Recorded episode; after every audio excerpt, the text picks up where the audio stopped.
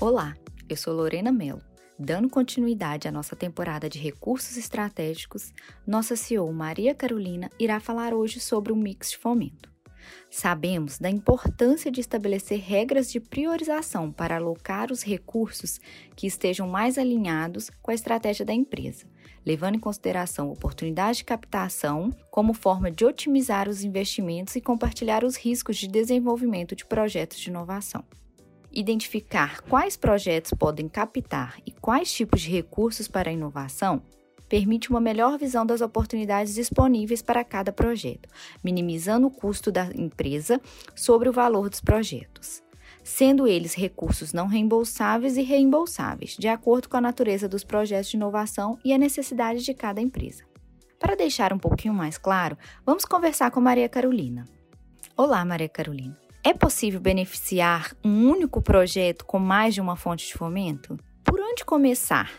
O interessante é que quando a gente olha hoje os mecanismos de fomento e inovação no Brasil, eles têm objetivos complementares. Então, quando a gente olha, por exemplo, os incentivos fiscais, eles têm muito uma visão das despesas que estão sendo incorridas com os projetos e, com isso, é, um olhar até mais retrovisor.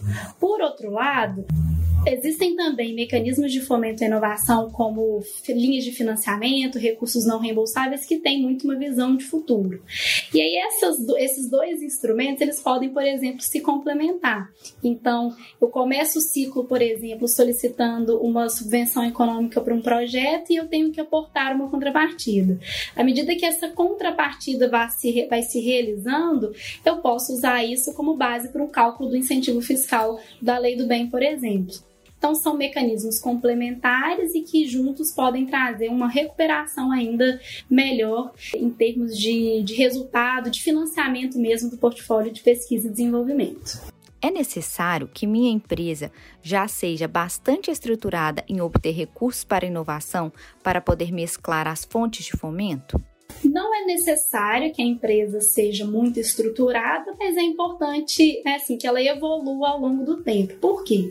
Quando a gente pensa numa estruturação, seja da parte é, técnica dos projetos, seja dos próprios dispêndios em si, isso facilita com que a empresa compreenda melhor qual que é o orçamento é, do projeto, compreenda quais são as atividades e consiga aproveitar da melhor maneira, de uma forma mais segura, dos incentivos fiscais, por exemplo.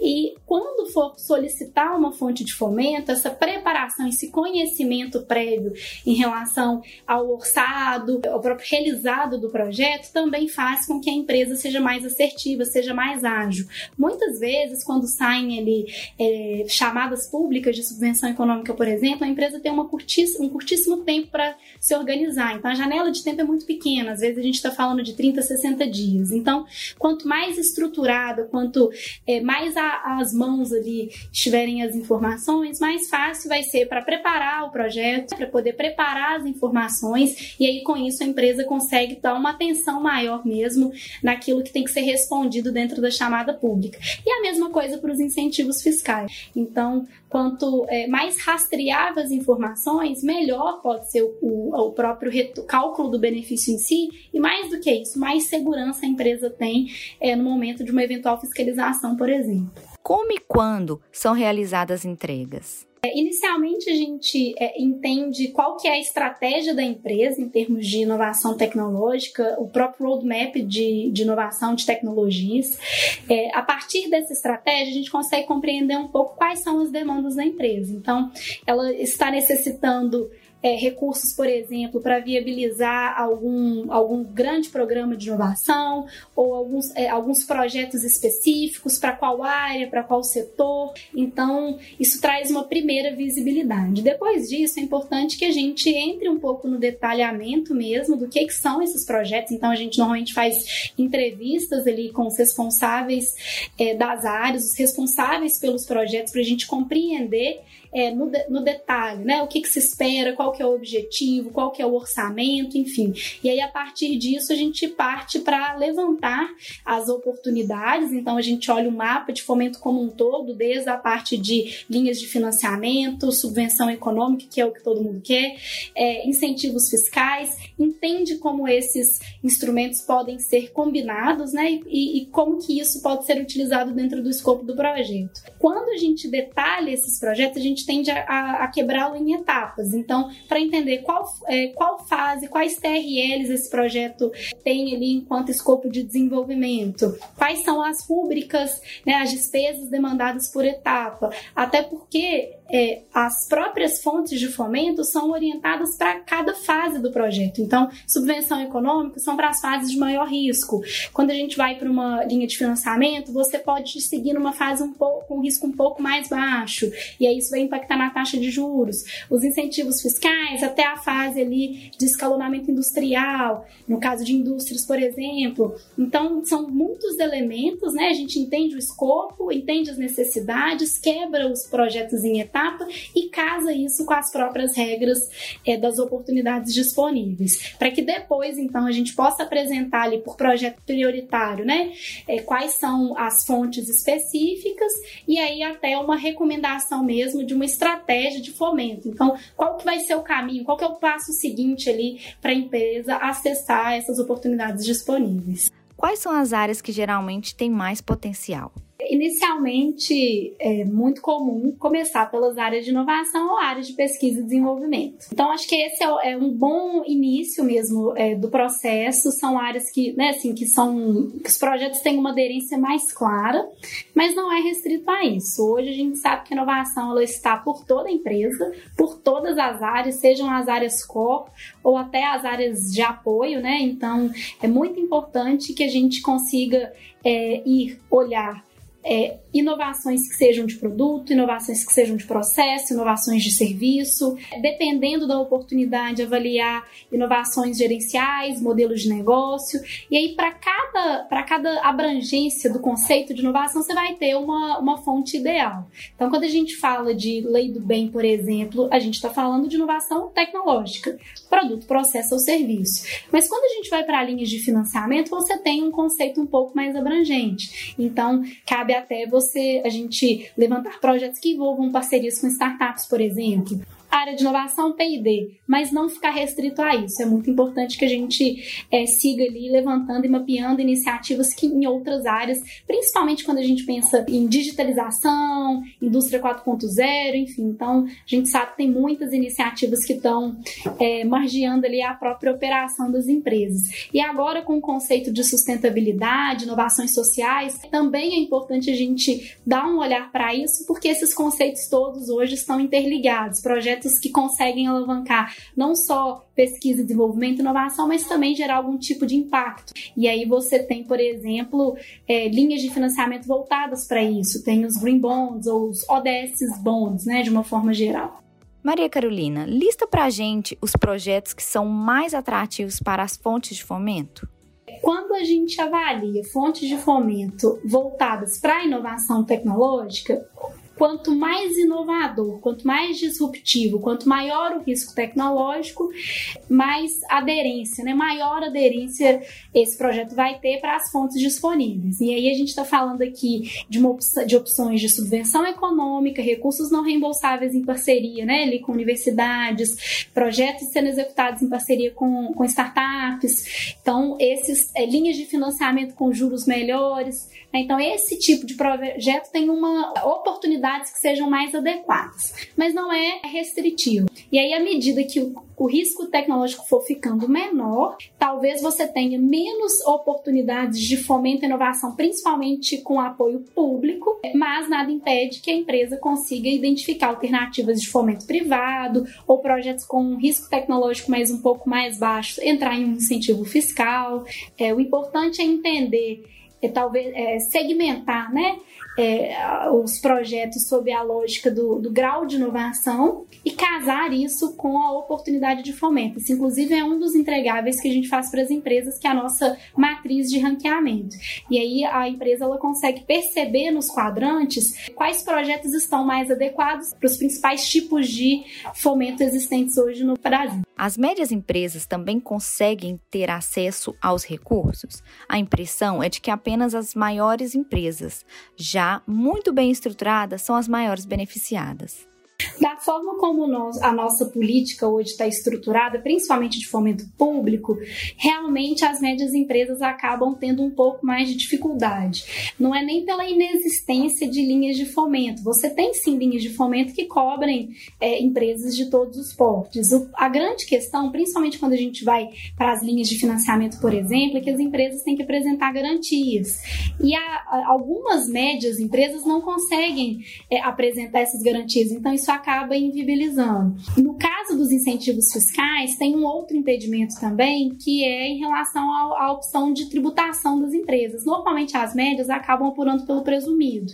E um dos principais, o principal benefício da lei do bem, ele é voltado para as empresas que apuram pelo lucro real. Então isso também acaba impactando as médias de uma certa forma.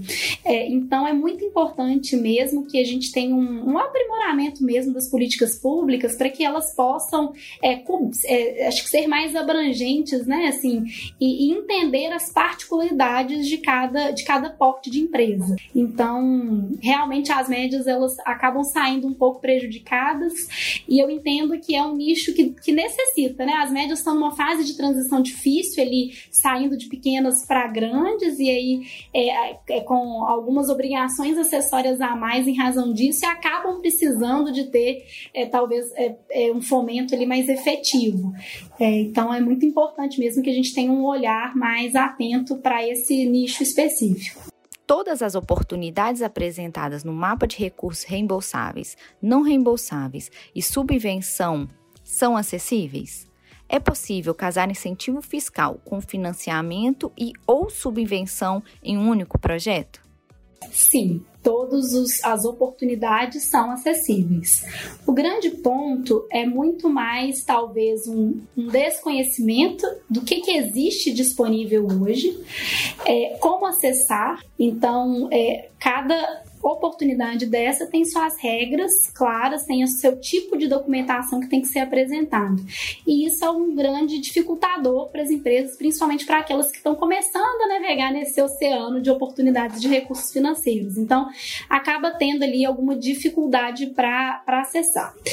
Acho que talvez o ponto de atenção aqui, em termos de, de estar acessível ou não, é a parte de subvenção econômica, em que a gente depende de disponibilidade de recursos e, e de chamadas públicas públicas para isso. E nos últimos anos a gente ficou é, um grande período ali sem ter chamadas públicas expressivas para todas as empresas.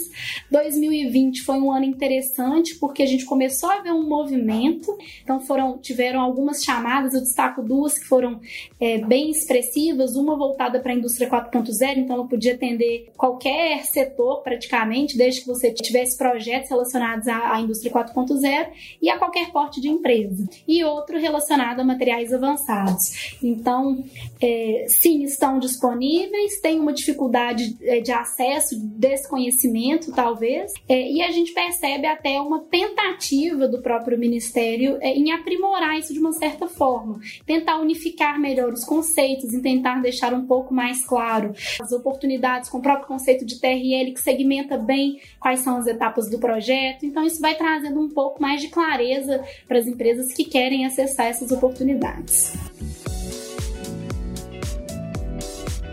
O interessante é que as empresas às vezes enxergam os recursos financeiros e inovação como um fim, né? Às vezes ali como uma oportunidade para viabilizar um projeto específico ou tirar do, do orçamento ali algum investimento necessário. Mas a gente entende um pouco diferente. Os instrumentos de fomento são um importante meio para viabilizar a estratégia de inovação da empresa e isso deve ser analisado de forma conjunta. Então, para começar, Primeiro, monitoramento constante. É muito importante ter ali uma base dessas oportunidades e, mais do que isso, é, que essa base seja casada às próprias necessidades da empresa. Além disso, uma, uma aproximação dos principais agentes, seja do ambiente público seja no ambiente privado, que estão envolvidos dentro desse contexto de fomento à inovação. E tendo a informação, o próximo passo ali é você ter isso conectado com o portfólio da empresa. Então, hoje a gente consegue estruturar uma série de critérios que apoiam numa análise mais automática de como que essas oportunidades se cruzam com o portfólio da empresa. E aí ela tem uma visão do potencial real que isso pode trazer e isso apoia numa tomada de decisão, por exemplo, de desengavetar um projeto ou de realizar, de ter um grande investimento e mais do que isso, de trazer para o Brasil é, alguns projetos que talvez não fossem ser realizados aqui por uma questão de falta de orçamento. Então você começa a enxergar o fomento ali como uma estratégia. Uma vez que, né, assim, que você conhece a oportunidade, está com isso é, casado com o seu portfólio, próximo passo é você efetivamente realizar o mix de fomento que a gente tanto comentou aqui enquanto uma metodologia importante para você aproveitar todos os instrumentos da melhor maneira. E aí depois ter um, é, acho que ter o um ciclo virtuoso, né? E aí o, o, passo seguinte é você deixar isso bem casado com próprios incentivos fiscais, você trazer algum tipo de retorno para as áreas, para que as áreas se sintam ali engajadas dentro do processo. Um outro ponto também é que as fontes de fomento elas tendem a trazer as quais são as diretrizes tecnológicas é, enquanto ecossistema de cada país. Então isso inclusive pode apoiar numa, numa construção de portfólio de roadmap tecnológico mesmo. É uma forma das empresas acompanharem, principalmente aquelas que não são tão maduras no processo de gestão da inovação, quais são as tendências tecnológicas do setor, o que, que meus concorrentes estão desenvolvendo, qual tipo de fomento meu concorrente hoje consegue, né? Assim, quando você a, a, do ponto de vista público, todo fomento que é concedido a algum projeto, a alguma empresa, você tem estudo divulgado hoje pelos órgãos por questão de transparência. Então, você, né, as empresas terem um olhar para isso ajuda, inclusive, é, é, no seu posicionamento de mercado, a entender para qual caminho ali as empresas estão seguindo do setor.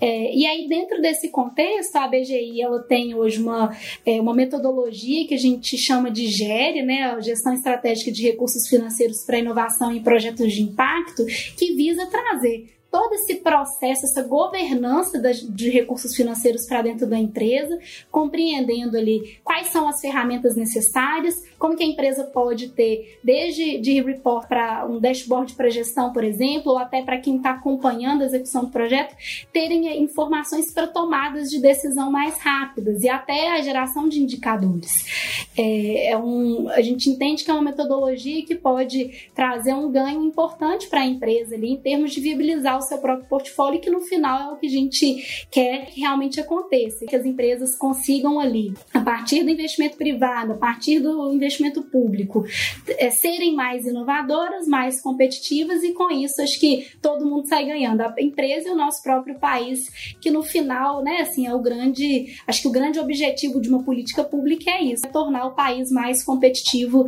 tecnologicamente e a gente sabe que tem espaço para a gente crescer muito no Brasil nesse contexto. No próximo episódio, a gente vai tratar então é, um pouco da metodologia do GERE. Convido vocês a participar. A nossa intenção é trazer um pouco de experiências, um pouco do que, a gente acredita que é importante incorporar e sempre é, pensando muito na realidade de cada empresa e na necessidade de cada um. Né? Não é uma metodologia que ela é padrão a todos, ela é muito adaptada a cada necessidade.